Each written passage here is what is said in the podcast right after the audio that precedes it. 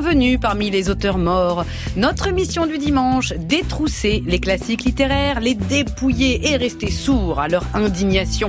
Vous écoutez Livre et Châtiment, l'émission littéraire qui ne prend pas de gants pour faire les poches. Pour m'accompagner dans ce cambriolage avec amour et sans pitié, je suis accompagnée de mes gentlewomen. Les voix se taisent quand elles arrivent dans une pièce. Les hommes tâtent leur portefeuille pour vérifier qu'il est là. Les femmes ferment leur sac. Bonjour Cécile Coulon. Bonjour Clara Dupont-Mono. Avec nous, celle que l'on a cherchée avant l'émission partout. On lui a téléphoné. Où était-elle passée? Et puis, elle est arrivée dans ce studio directement depuis le toit, suspendue à un câble. Bonjour Liliane Roudière. Bonjour Clara. Le classique que nous allons dévaliser aujourd'hui, vous allez devoir le deviner, chers auditeurs, à la manière de questions pour un champion parce que ça fait longtemps que Julien Lepers a cambriolé mon cœur. Attention, êtes-vous prêts? C'est parti.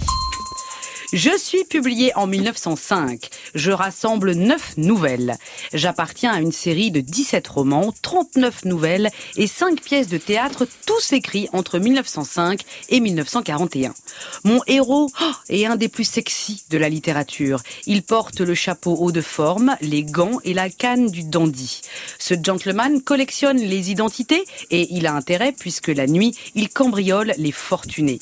Avec brio, personne ne parvient à lui mettre la main dessus.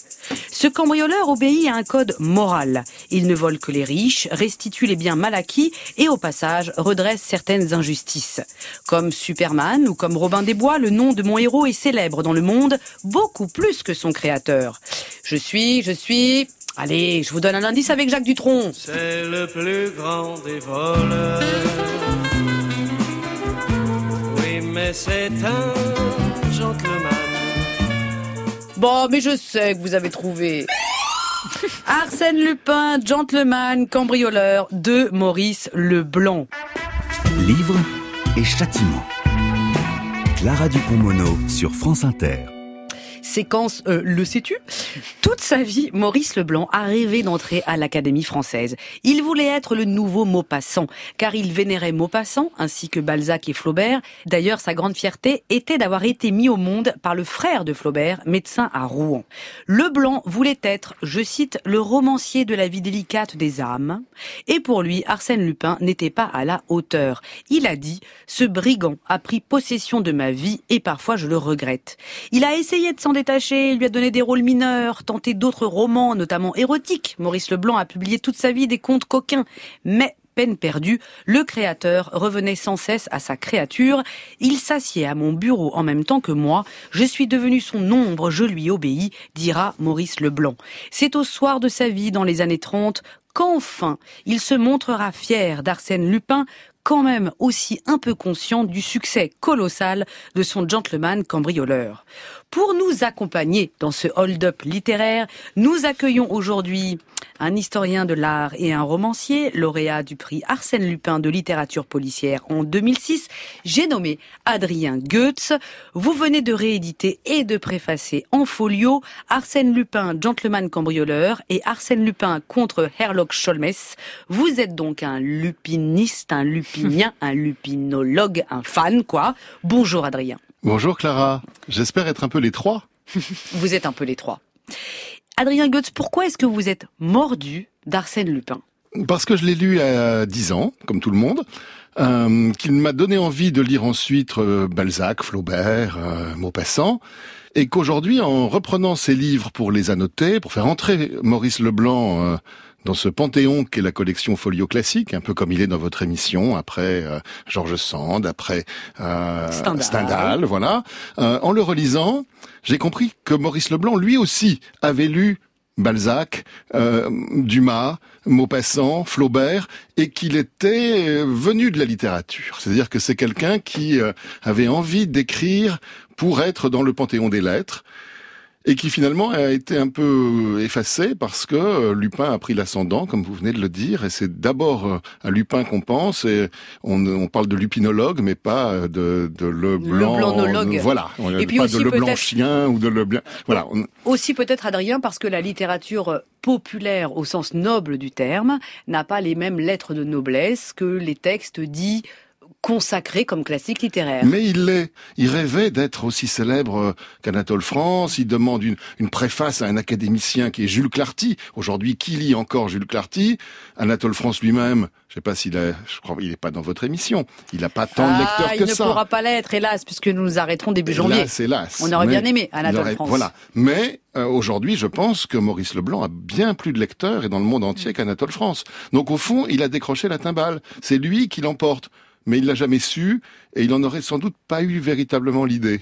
Est-ce que vous nous liriez un de vos passages Avec préférés d'Arsène. Lupin, Gentleman cambrioleur, par Adrien Goetz? Arsène Lupin parmi nous, l'insaisissable cambrioleur dont on racontait les prouesses dans tous les journaux depuis des mois, l'énigmatique personnage avec qui le vieux Ganimard, notre meilleur policier, avait engagé ce duel à mort dont les péripéties se déroulaient de façon si pittoresque. Arsène Lupin, le fantaisiste gentleman qui n'opère que dans les châteaux et les salons et qui, une nuit où il avait pénétré chez le baron Schormann, en était parti les mains vides et avait laissé sa carte, orné de cette formule, Arsène Lupin, gentleman cambrioleur, reviendra quand les meubles seront authentiques.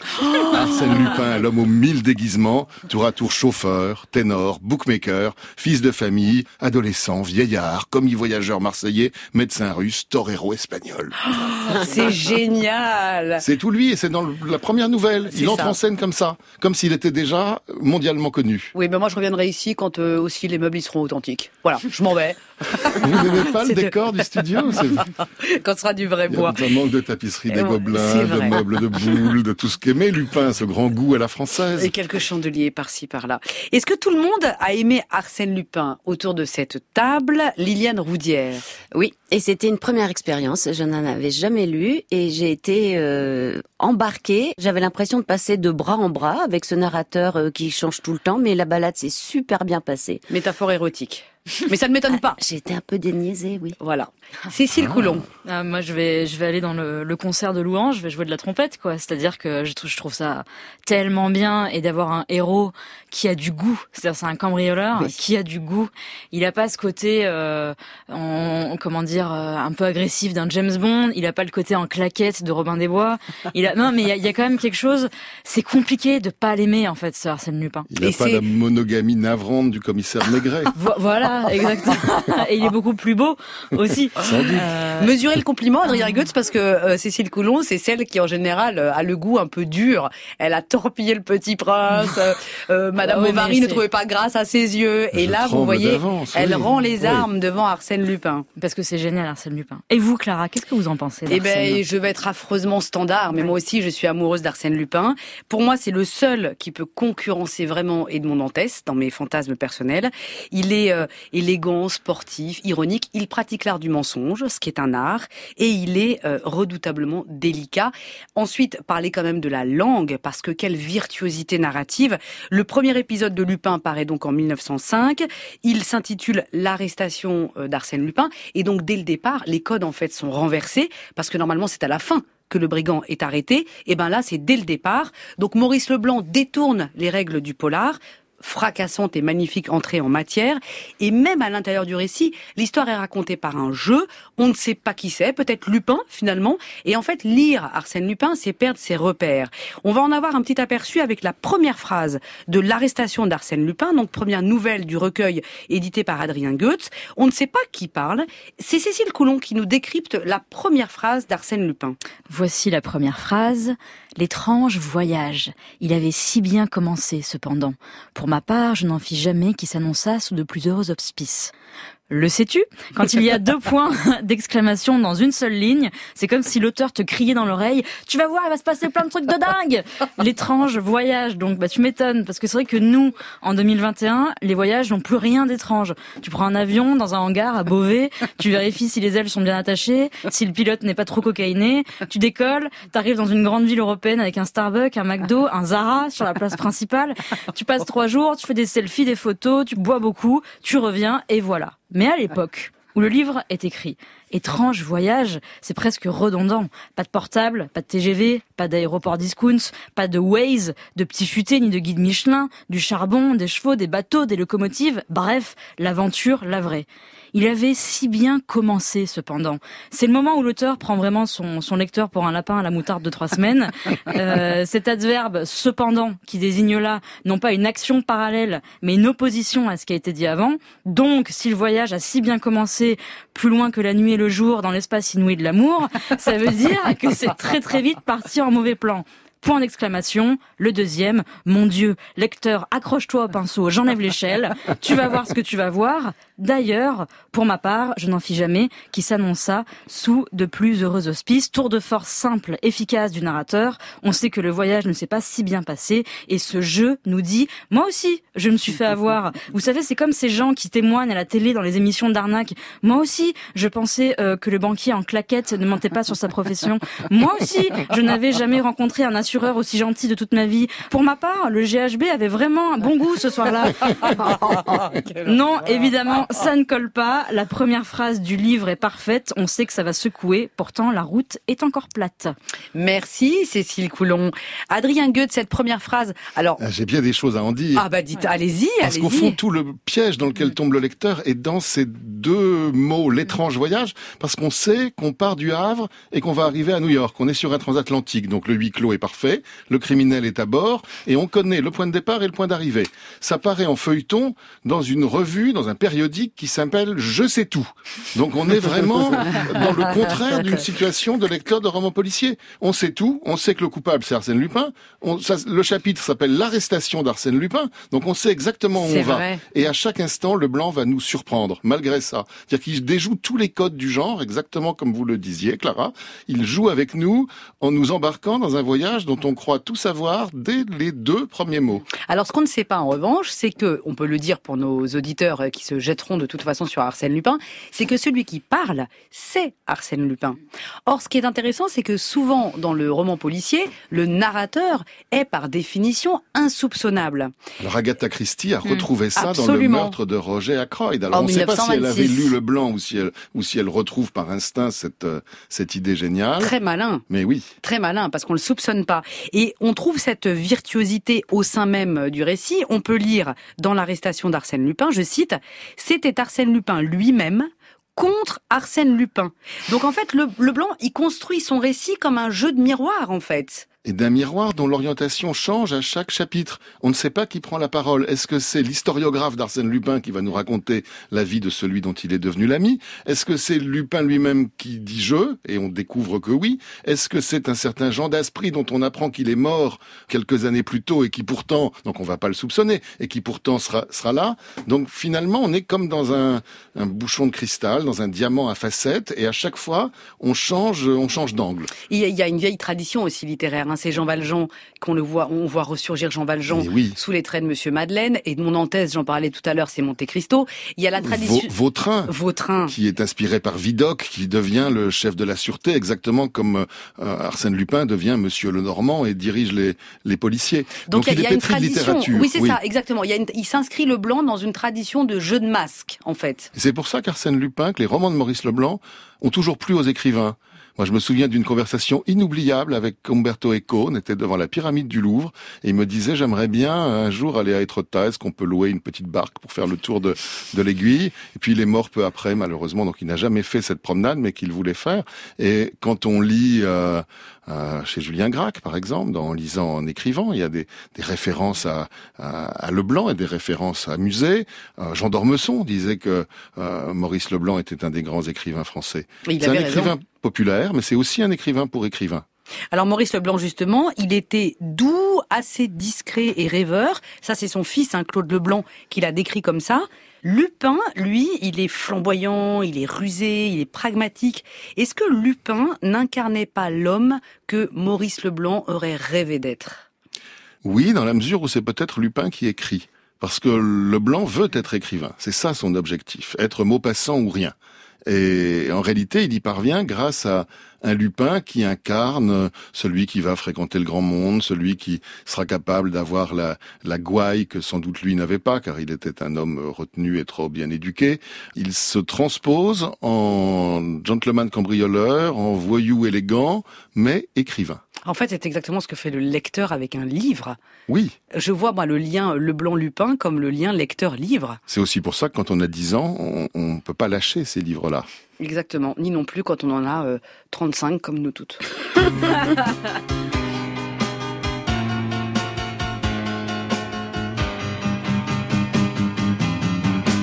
C'est le plus grand des voleurs. C'est un gentleman.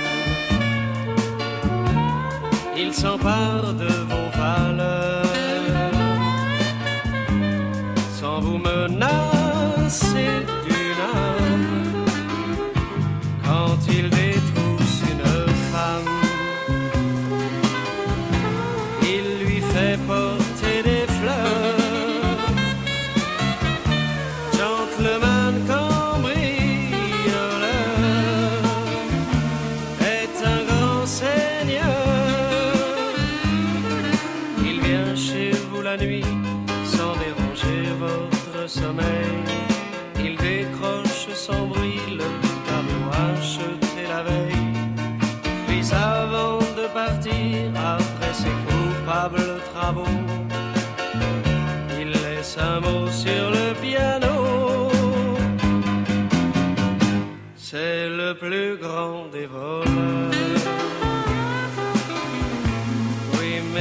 mais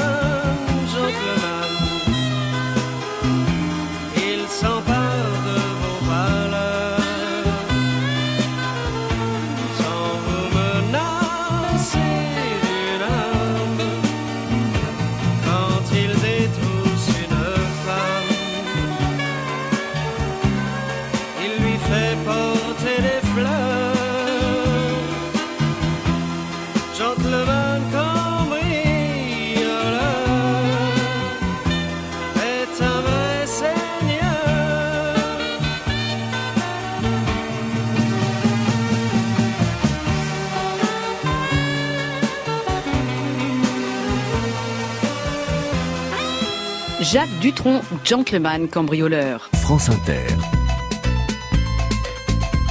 Livre et châtiment. Le côté frondeur est, est typiquement d'ailleurs français. Je n'ai rien inventé. Je suis, euh, j'ai horreur d'une discipline trop rigide. euh, J'aime le système D. euh, euh, et ce sont des caractères que l'on retrouve dans le personnage d'Arsène Lupin. Georges Descrières en 1971 qui a incarné Arsène Lupin dans la série éponyme. Vous écoutez Livre et Châtiment, l'émission dont le noir dessein est de voler tous les bijoux de la comtesse littérature comme Arsène Lupin. Je suis accompagnée aujourd'hui de Cécile Coulon, Liliane Roudière et notre invité c'est Adrien Goetz. Alors Arsène Lupin a été une mine pour la télé et pour le cinéma. Il a été adapté par Yves Robert, Jacques Weber, dans la série télé avec Georges Descrières, que l'on a entendu juste avant, ou par Jean-Paul Salomé en 2004, ambiance gothique. Toute une vie de luxe et d'élégance. Si peu de réponses à mes questions. Arsène, qui se cache derrière votre nom? Arsène, qui se cache derrière votre nom. Mais il a aussi été adapté en dessin animé au Japon en 1967. Et comme les Japonais n'avaient pas demandé l'autorisation à la famille Leblanc de reprendre le nom d'Arsène Lupin, ils ont baptisé le héros Edgar la cambriole.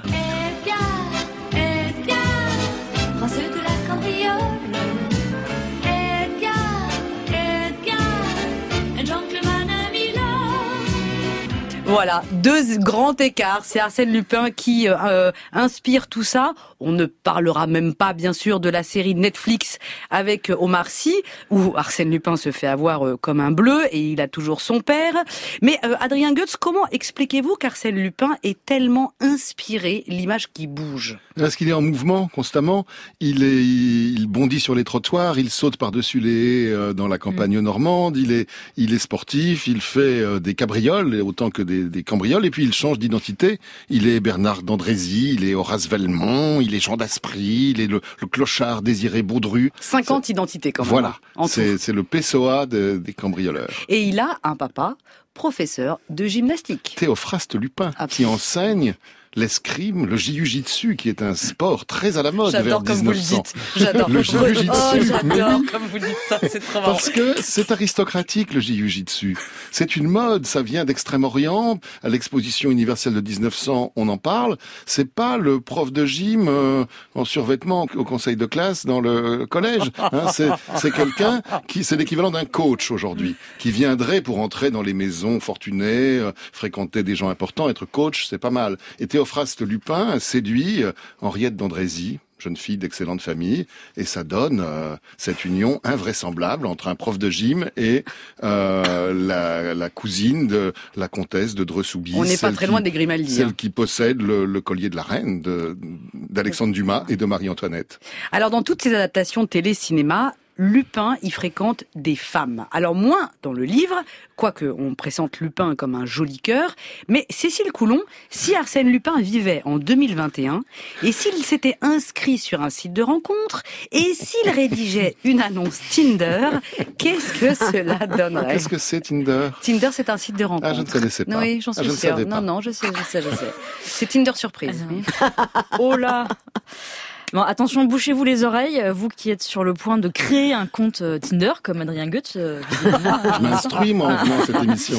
Euh, si vous voulez vraiment rencontrer quelqu'un de doux, de gentil, d'affectueux et de fidèle, allez directement sur le forum en ligne de la SPA. En revanche, si vous désirez des, des plans un peu foireux, mais qui vous donnent quand même la sensation d'avoir une vie privée, enfin au moins une vie sentimentale, alors Tinder, c'est la bonne application pour vous. Et pour notre ami Arsène.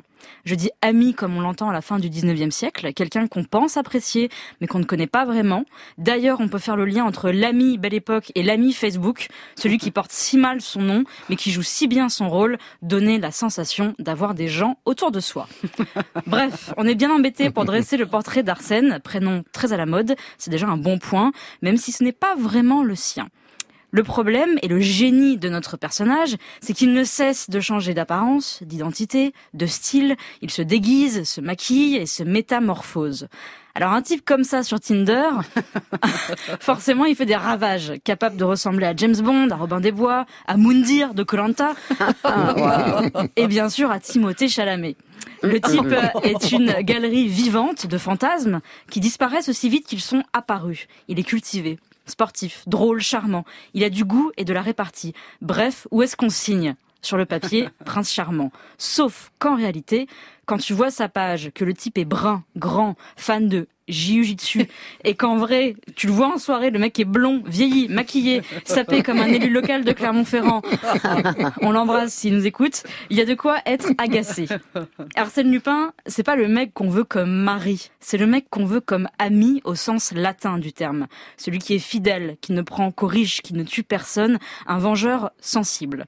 Et en même temps, il faut bien dire qu'une fois marié à Arsène Lupin, inutile de prendre un amant. À force de changer de visage, d'expression et d'allure, il ne nous ennuie jamais. Merci Cécile Coulon.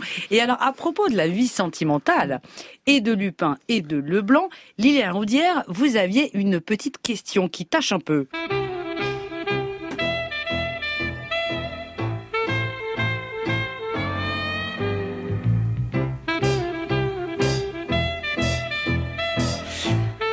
Je me souviens, je me souviens, on est en 1971, c'est le générique de la série Arsène Lupin avec euh, Georges Descrières. On est sur Antenne 2 à l'époque.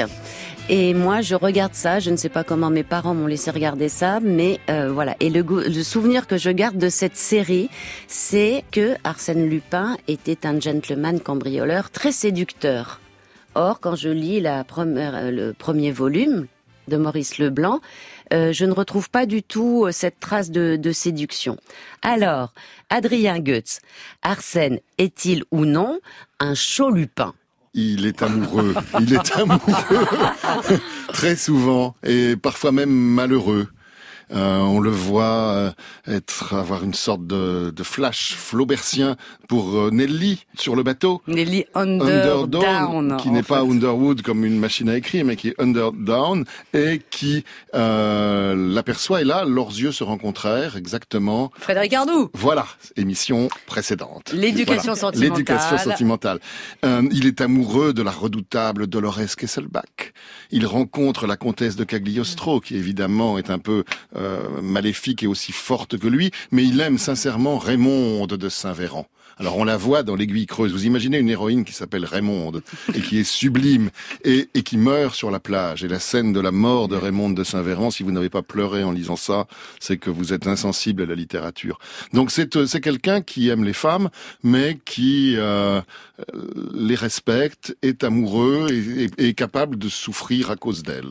Il se trouve que Maurice Leblanc, je l'ai dit en début d'émission, il a quand même écrit des contes érotiques Ah oui. toute sa vie et qu'il a, si je ne m'abuse, tenté de mettre quelques scènes pimentées dans Arsène Lupin, ce que l'éditeur lui avait Ah, refusé. Pierre Lafitte, l'éditeur, aime pas beaucoup ça. Et puis les héroïnes de ces contes sentimentaux, c'était un mot passant un peu plus pimenté. Elle s'appelait euh, Fernande, Régine, Madeleine. Bon, ça n'a jamais, ça n'a jamais marché. Les lecteurs ne suivaient pas, ils n'y croyaient pas. Donc il n'a pas mis de scènes piquantes dans euh, Arsène Lupin, qui est plutôt Non. sage, elle a raison Liliane, c'est assez sage. Oui, oui, il, il est sage, mais on peut imaginer, on peut deviner des choses. Mais Maurice le- Leblanc Oui. lui-même, Adrien, était couvert de femmes. Il, il se vante à un moment dans une lettre à une amie d'avoir six femmes. Oui, il était, euh, il était aussi dans un milieu où il y avait euh, sa sœur, la, la comédienne Georgette Leblanc, qui était la muse et, et la compagne de Maurice Metterlinck et qui recevait beaucoup. C'était une, une société euh, extraordinaire. Et puis elle devient l'héroïne de l'inhumaine de Marcel L'Herbier. Donc il faut imaginer tout ça un peu comme un, un film en noir et blanc. Vous voyez ces, ces héroïnes des, des années 10-20 qui qu'on peut pas vraiment comprendre, qu'on peut deviner à travers quelques images. dont nous sommes un peu la réincarnation, faut être honnête. D'une certaine façon, Clara, C'est vrai sans doute. quand même, oui. je trouve. Oui, oui. D'ailleurs, notre arsenal lupinette à nous s'appelle Cécile Coulon. Alors, elle ne vole pas de richesse, mais elle, elle vole des passages de livres. Et plus précisément, elle se demande quel passage on pourrait sauter dans Arsène Lupin. Eh oui, pardon Adrien, mais à Livre et Châtiment, on désacralise les Eh classiques. Et donc, on assume de les présenter parfois un peu comme des mortadelles, c'est-à-dire en tranches. Bref, Cécile Coulon, quel passage peut-on sauter dans Arsène Lupin, gentleman cambrioleur? Bon bah comme d'habitude on prépare euh, l'auditeur. Sauter un passage, ce n'est pas appeler à la censure, détruire, brûler le livre. C'est montrer du coin de l'œil mal réveillé les phrases qu'on a bien envie de contourner pour continuer à lire sans avoir l'esprit pollué comme une aire d'autoroute à 14h la veille du 15 août.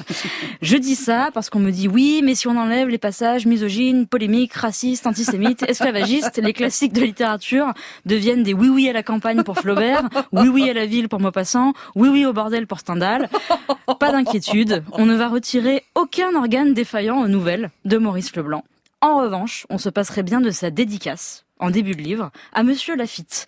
Je lis la fameuse dédicace, tu m'as engagé sur une route où je ne croyais point que je dusse jamais m'aventurer, et j'y ai trouvé tant de plaisir et d'agrément littéraire qu'il me paraît juste d'inscrire ton nom en tête de ce premier volume et de t'affirmer ici mes sentiments d'affectueuse et fidèle reconnaissance. Déjà, Monsieur Lafitte, on le voit plus dans le pinard que dans l'édition. Même si les éditeurs ne sont pas les derniers à transformer leur foi en compost. Mais surtout, quand on lit cette dédicace, bah, franchement, on a plus envie de savoir ce qui se trame entre les deux compères que de lire la suite des aventures. Attendez, l'auteur admet de la première ligne que peut-être Arsène Lupin, c'est presque l'idée d'un autre. C'est comme si J.K. Rowling écrivait en première page du premier tome d'Harry Potter « Merci Tolkien, sans toi j'y serais jamais arrivé. Bisous à la petite famille, embrasse les hobbits et le reste du corps aussi. » Voilà. Le, le problème de cette dédicace, aussi jolie soit-elle, c'est qu'elle te donne envie de plonger dans l'histoire qui a précédé Arsène Lupin. On veut connaître le spin-off, le revival, le Before Star System. Bref, on a envie d'assister à la naissance du héros, au secret de fabrication. Euh, J'ai fait ma petite recherche sur des sites très sérieux comme Google Books, Wikipédia et Marmiton. Et donc, Pierre Lafitte, c'est le type qui a demandé à Maurice Leblanc un Conan Doyle à la française.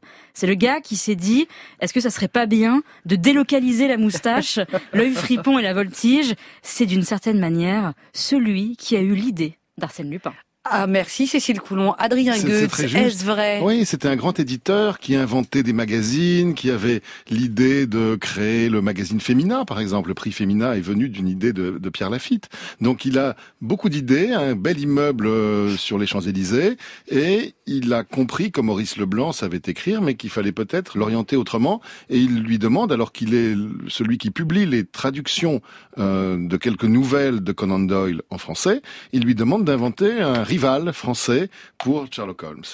Et là, le piège se referme et, et, et Leblanc, qui rêvait d'être Maupassant, devient l'auteur d'Arsène Lupin. Mais alors, comment expliquez-vous que euh, Leblanc, à un moment, campe les aventures de Herlock Sholmès On est dans un, Oui, un choc des mais puissances. quand il écrit ça, il invente un personnage. Donc il est en train de se hisser lui-même au niveau d'un Conan Doyle. C'est un vrai cambriolage, ça. C'est de dire mon héros est le rival de Sherlock Holmes.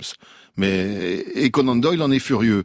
Mais bon, euh, il l'invente. Ça, c'est totalement une, euh, c'est un coup de génie de Maurice un- Leblanc. Ça veut dire aussi que l'écrivain lui-même devient cambrioleur. Bien sûr, bien sûr, bien sûr. Il a cambriolé et au point de faire intervenir, et c'est le premier crossover de l'histoire littéraire, je crois, de faire intervenir le héros d'un autre dans sa propre série, comme on ne dit pas encore, euh, puisque euh, le détective britannique vient dans les aventures d'Ar- d'Arsène Lupin. C'est euh, une prise de guerre, une prise de guerre sur l'Angleterre, la revanche de, de Waterloo. On va ridiculiser Herlock Sholmès.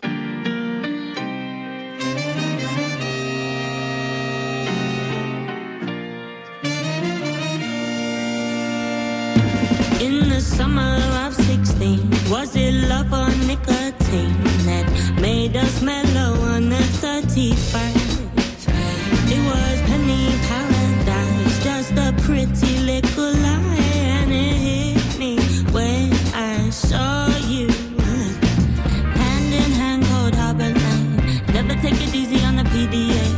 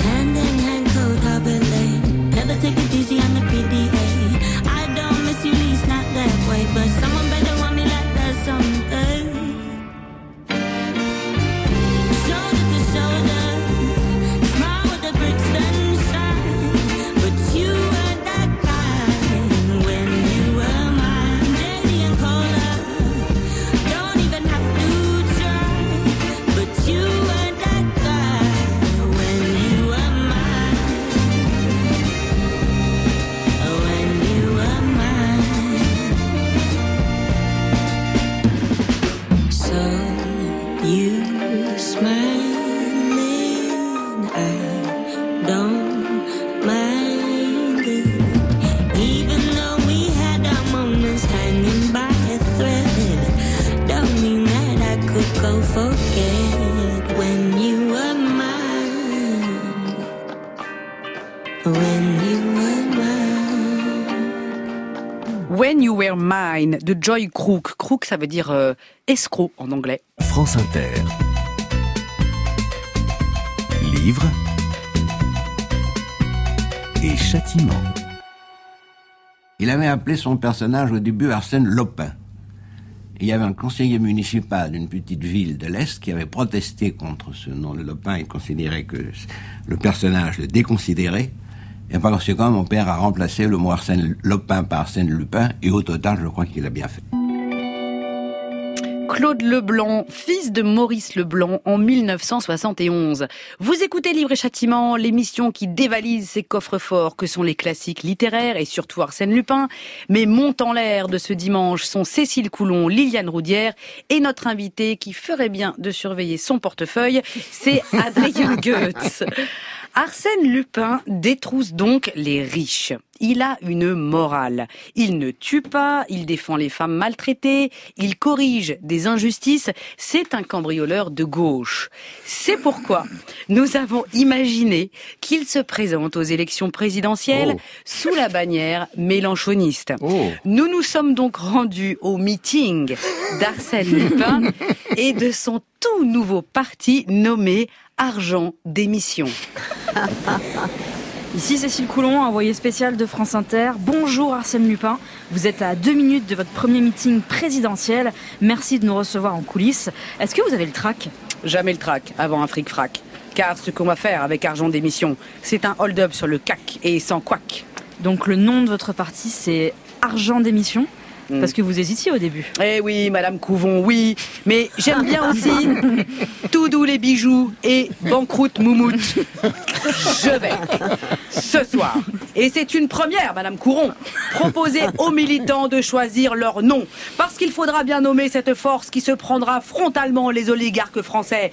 Tous ces dreux soubises dont un seul collier pourrait rémunérer des millions de personnes au salaire moyen pendant un an. Il est temps de faire sauter les verrous. Il est temps de rafler la mise. La richesse, c'est moi Ouais, on, on se calme, le, le meeting n'a pas encore euh, commencé, je vous le rappelle. Et alors, quid de cette redistribution des richesses? Vous auriez une phrase euh, compréhensible, une question compréhensible, Madame Coudon? Parce qu'avec euh, votre accent, là, ça, ça me dépasse. Euh, C'est- C'est l'accent de Clermont-Ferrand qui vous gêne?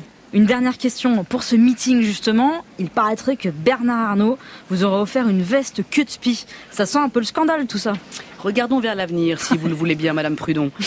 Pensons aux diamants que l'État va enfin récupérer à leur éclat, aux boutons de manchette que ça fera. Ah, ah, ah, pensons aux larmes des aristos qui viendront chouiner. Me, rendez-moi mes diamants. Tiens, un diamant dans tes dents. Voilà un beau nom de parti. Enfin, monsieur Lupin, vous êtes aristocrate par votre mère, Henriette d'Andrézy. C'est bien une aristocrate. Vous avez vraiment un accent, hein. ça, ça- ça me gêne. Désolée, mais ça me gêne trop pour répondre. Ça me dépasse.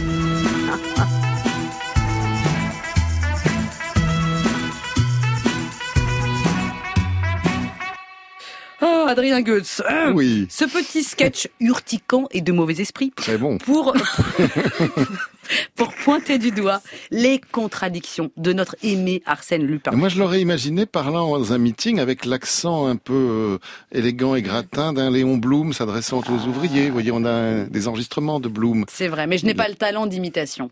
Je n'y arrive pas. Donc Mais je... c'est vrai que la contradiction est là. Oui, parce qu'il est aristocrate, donc on l'a dit par sa mère, et il dépouille les aristocrates. Alors c'est vengeance contre Momo Non, c'est pas ça. Il est ce que Balzac appelait un métis social à propos de Lucien de Rubempré. Euh, Lucien de Rubempré, au fond, euh, joue mal. Il s'appelle Chardon, c'est le nom de son père, et il choisit de faire carrière sous le nom de sa mère. Lupin, c'est l'inverse. Il, garde le nom de son père avec fierté, mais il a euh, l'élégance de celui qui euh, vient du meilleur monde euh, du côté maternel. Et ça, c'est une, c'est une force et une astuce. Il est gentleman, trait d'union, cambrioleur. C'est très important. Et de la même façon, Maurice Leblanc est un grand écrivain et un écrivain populaire. Donc cette, euh, ce, ce côté euh, Janus de, du personnage, on le trouve euh, même dans le style du roman, puisqu'il y a des passages qui sont écrits comme si c'était du Flaubert, et des dialogues euh, où il dit on, on va prendre 100 000 balles. Euh, donc Oui, ça, c'est ce que j'appelle des, des personnages traits d'union. En fait, ils ont Oui. toujours un trait d'union. Le trait d'union est capital Voilà, pour le comprendre. nous sommes, nous sommes euh, belles et drôles. Nous sommes des, des personnages traits d'union. Oui, bien sûr, bien sûr, bien Nous sûr, sommes des belles drôles. Oui, oui, Hein, c'est oui, vrai, oui. c'est vrai. J'allais vous le dire d'ailleurs. Ça va bien se passer, Oui. Clara, vraiment. Non, mais il y a quelque chose qui est intéressant avec Arsène Lupin, c'est que son père est parti. Il a grandi de père. oui. sans père. Oui. Qu'est-ce que ça a fait comme influence sur Arsène Lupin? Il n'a pas de référent paternel. Oh, vous êtes dans une psychologie extraordinaire. Que voulez-vous Ah. Je passe une saillie drôlatique à Son- quelques explications Évidemment, psychanalytiques. bien sûr. Émission sommes- de qualité. Parce que Sherlock Holmes a rencontré Sigmund Freud au cinéma, mais il n'y a pas ça du côté de, de, de Lupin. Et en effet, il en aurait sans doute eu besoin. Théophraste Lupin est parti aux États-Unis, il est mort là-bas, et c'est lui qui est obligé d'être celui qui s'occupe de sa mère. Sa mère est certes une aristocrate, mais elle est euh, la parente pauvre. Chez les Dreux-Soubise, elle est recueillie comme une vieille cousine, puis elle devient une sorte de, de servante qui fait des petits travaux dans, dans la maison. Donc elle est déclassée. Elle est déclassée dans une demeure classée, dans un hôtel particulier magnifique, mais elle doit elle aussi prendre une revanche. Et finalement, le petit Arsène... C'est lui, c'est l'enfant venge sa mère. Il n'est pas en opposition au milieu social de sa mère. Il prend une, une revanche en s'efforçant de ressembler à son père, d'être cet athlète, d'être ce gymnaste qui va faire la justice. Et c'est l'affaire du collier qui est une des nouvelles les plus saisissantes. Alors on ne peut pas ne pas oh, penser à la nouvelle de Maupassant qui ah, s'appelle la parure. La parure. C'est le même, c'est aussi atroce, c'est-à-dire que c'est l'injustice c'est la, la, la, mère du petit Arsène qui est renvoyée, qui est chassée comme une bonne sans, sans recommandation, une bonne sans place. Elle doit partir, le paradis des, des Dreux-Soubise, euh, l'hôtel particulier, tout ça, elle, elle est chassée comme, euh, comme Candide, chassée du château de Tronc, et elle se retrouve seule avec euh, comme soutien de famille ce petit Arsène qui, qui évidemment a fait le coup, qui a cambriolé et qui est donc coupable de la déchéance de sa mère.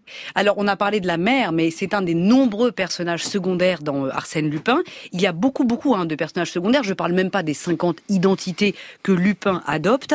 L'objectif de Liliane Roudière, ici présente, est de nous révéler un personnage accessoire qui, en réalité, est essentiel. Alors, Liliane, de quel personnage secondaire du livre Arsène Lupin, Gentleman cambrioleur, mettez-vous en lumière ce dimanche? Le personnage secondaire essentiel de Arsène Lupin, gentleman cambrioleur, est le policier Ganimard. Mhm. Il est le chasseur, Arsène Lupin est la proie, sauf que évidemment, c'est plus compliqué. Ganimard a besoin d'Arsène Lupin. Il est si peu flamboyant. C'est, je cite, un vieux petit homme qui porte un parapluie et une redingote vert olive. Alors pensez, avoir Lupin comme adversaire, ça vous rehausse un standing, ça vous colore une vie. On sent chez Ganimard l'effet whiz que lui procure la traque de Lupin. En plus, il éprouve de l'estime, voire une certaine admiration pour le gentleman cambrioleur, et réciproquement. Arsène Lupin ne risquerait-il pas une forme de neurasthénie s'il n'était poursuivi que par de pauvres gendarmes en cap, avec un QI d'huître planqué sous le képi? Le meilleur policier contre l'ennemi public numéro un, voilà qui est revigorant. D'ailleurs, quand Ganimard rend visite à Lupin dans sa cellule, ils se serrèrent la main comme deux bons amis qui s'estiment à leur juste valeur, écrit Maurice Leblanc. Arsène Lupin ajoute Mon Dieu, que je suis content de reposer mes yeux sur la figure d'un honnête homme. Ganimard répond C'est précisément la raison pour laquelle je m'adresse à ton obligeance. Et des courbettes, des confidences, des félicitations. Disons-le tout net, Ganimard et Lupin s'apprécient dans leur rivalité. Ils ont de l'empathie l'un pour l'autre, ils partagent le sens de l'honneur. Dans l'imaginaire collectif, il existerait ce lien entre flic et voyou qui serait un peu comme le mur et le lierre, attachés l'un à l'autre. La littérature a beaucoup puisé dans cette étrangeté. Dans Les Misérables de Victor Hugo, Jean Valjean et le policier Javert s'opposent longtemps, avant que Javert ne renonce à arrêter Valjean. Mais dans la vie réelle, curieusement, ça ne se passe pas ainsi. Prenez Jacques Messrine, l'ennemi public numéro un des années 70 et le commissaire Broussard. Oui, ils ont sabré le champagne ensemble lors de son arrestation en 73. Mais Broussard rappelle dans ses mémoires que si effectivement il éprouvait une sorte de respect, il ne pouvait l'estimer car, je cite, Mesrine, c'était un voyou d'une violence, d'une sauvagerie extraordinaire. Voyez, la littérature n'est pas toujours le reflet de la vie, et c'est le privilège des œuvres d'imagination de s'affranchir du réel. Merci Liliane Roudière. Adrien Goetz, est-ce que vous accréditez cette idée d'étrange respect entre le chasseur et sa proie? Liliane est une formidable lectrice. C'est exactement ça. C'est-à-dire que on croit que Ganimard est un béné. Et pas du tout. Il, il arrête Lupin, il est intelligent, il a une redingote. La redingote, ça veut dire Napoléon. C'est quelqu'un qui la redingote vert, vert, vert euh, empire. Bon, ça en fait un personnage qui qui est digne de de s'affronter à, à Lupin. Et Lupin, euh, pour être battu, a besoin d'être son propre adversaire puisqu'il devient chef de la sûreté en devenant Monsieur le Normand. Et là, Arsène Lupin poursuit Arsène Lupin et ça se complique. Mais vous avez parfaitement raison. Celui qui aurait pu euh, prendre ombrage de ça, c'est Gaston Gallimard. Au fond, qui appartient au même milieu que Maurice Leblanc. Ils se sont peut-être croisés du côté de la Société des gens de lettres ou dans les, y a, y a les salons de l'époque. Oui, sauf qu'à l'époque, euh, le grand éditeur c'est Pierre Lafitte et Gaston Gallimard n'est pas encore éditeur. C'est-à-dire qu'il n'a pas, il, il se sent pas euh, ridiculisé. Bon, et je crois qu'aujourd'hui, je m'avancerai pas beaucoup en disant qu'Antoine Gallimard est ravi de voir Arsène Lupin et Maurice Leblanc en folio classique. Et pas en Pléiade. Ah, ce serait bien, ça, ça serait une bonne idée. Qu'at- Qu'attendent les Mais oui, éditions Gallimard pour Vous avez mettre raison, Arsène Clara, Lupin ça en serait très bien. Pléiade Ça montrerait vraiment que la famille Gallimard n'a pas pris ombrage de, du personnage de Gallimard. Gallimard. Je veux pas que le temps passe. Je sens que je t'oublie un peu. Bientôt y aura plus une trace de ce qu'on était tous les deux. Souvent j'ai fait des blackouts trop alcoolisés. J'ai fait couler des larmes et ça je faire oublier. Mais là j'ai pas décidé. Depuis que tu m'as quitté, j'ai peur de tout oublier. D'oublier qu'on s'est aimé. L'odeur de tes draps froissés s'efface petit à petit. Et quand on me demande si je te connais, moi je sais plus dire oui. Mon cerveau fait le tri. Est-ce que mon cœur aussi? Moi je veux pas que le temps passe. Je sens que je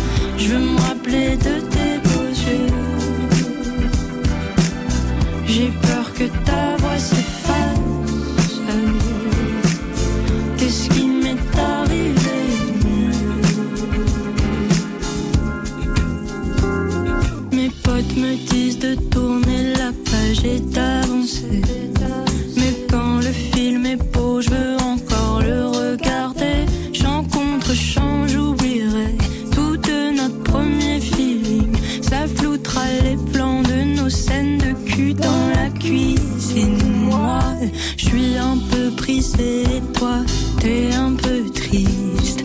Tout va se réparer,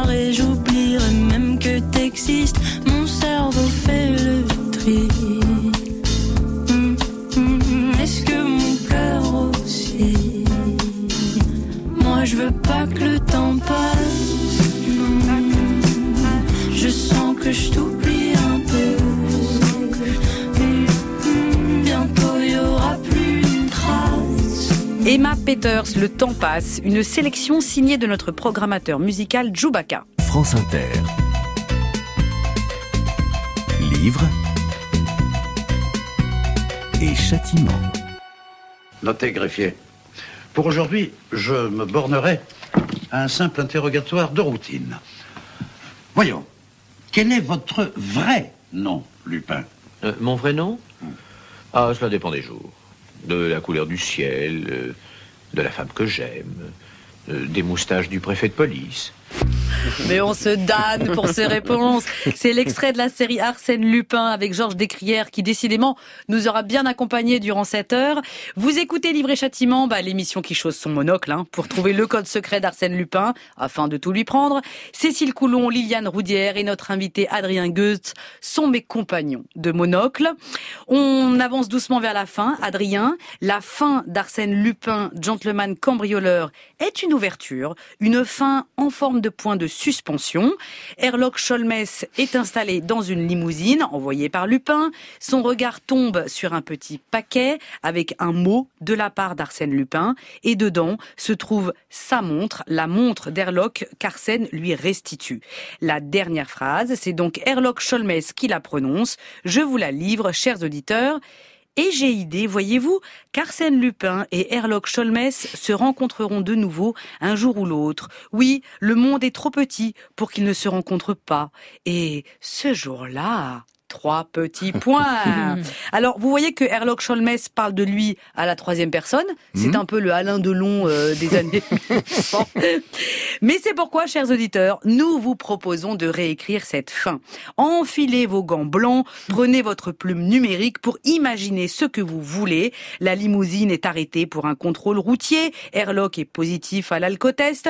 Herlock jure la mort d'Arsène et se met à parler comme le parrain de Coppola. Ce que vous voulez, du moment que ça tient en cinq lignes, que vous nous envoyez avant demain lundi 16h à l'adresse suivante livre et châtiment at radiofrance.com au singulier tout attaché. La meilleure fin sera lue à l'antenne par Cécile dimanche prochain. La semaine dernière, auditeur chéri, vous deviez réécrire la fin du livre L'étranger de Camus.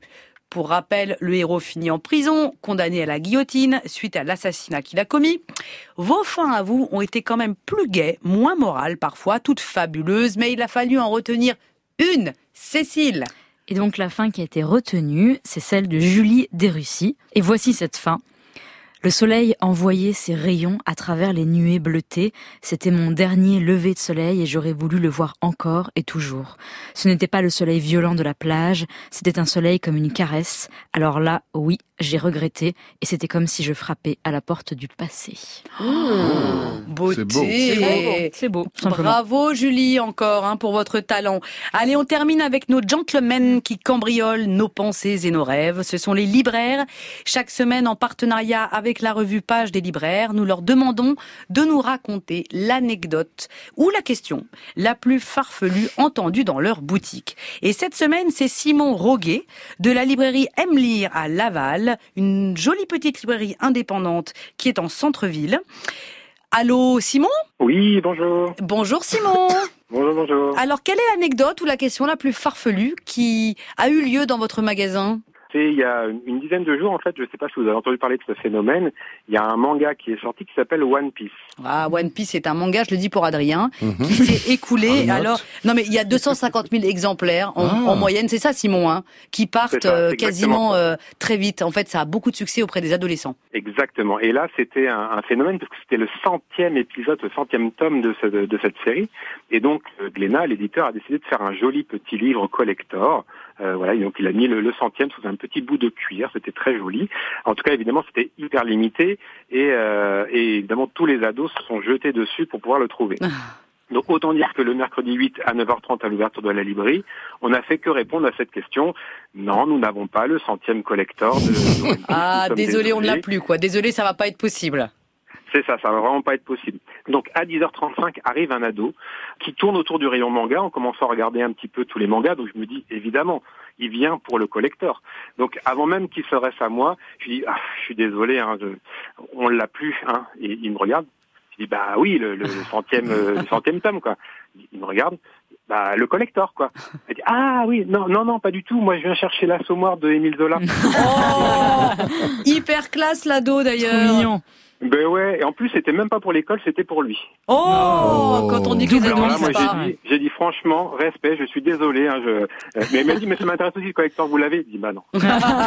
quand même. Mais c'est vrai que du coup, il faut se méfier des clichés parce qu'on se dit les ados ils lisent pas de classiques, c'est pas vrai. Et euh, Exactement. mais oui, euh, Cécile Coulon par exemple, on la voit, on se dit pas qu'elle est, euh, elle, elle, co- elle commande des livres de recettes de pot au feu. Ah, eh ben si, eh ben si, elle le fait tout le temps. Merci en tout cas Simon. Merci Adrien Goethe. Je rappelle que vous avez édité et préfacé les aventures d'Arsène Lupin en folio.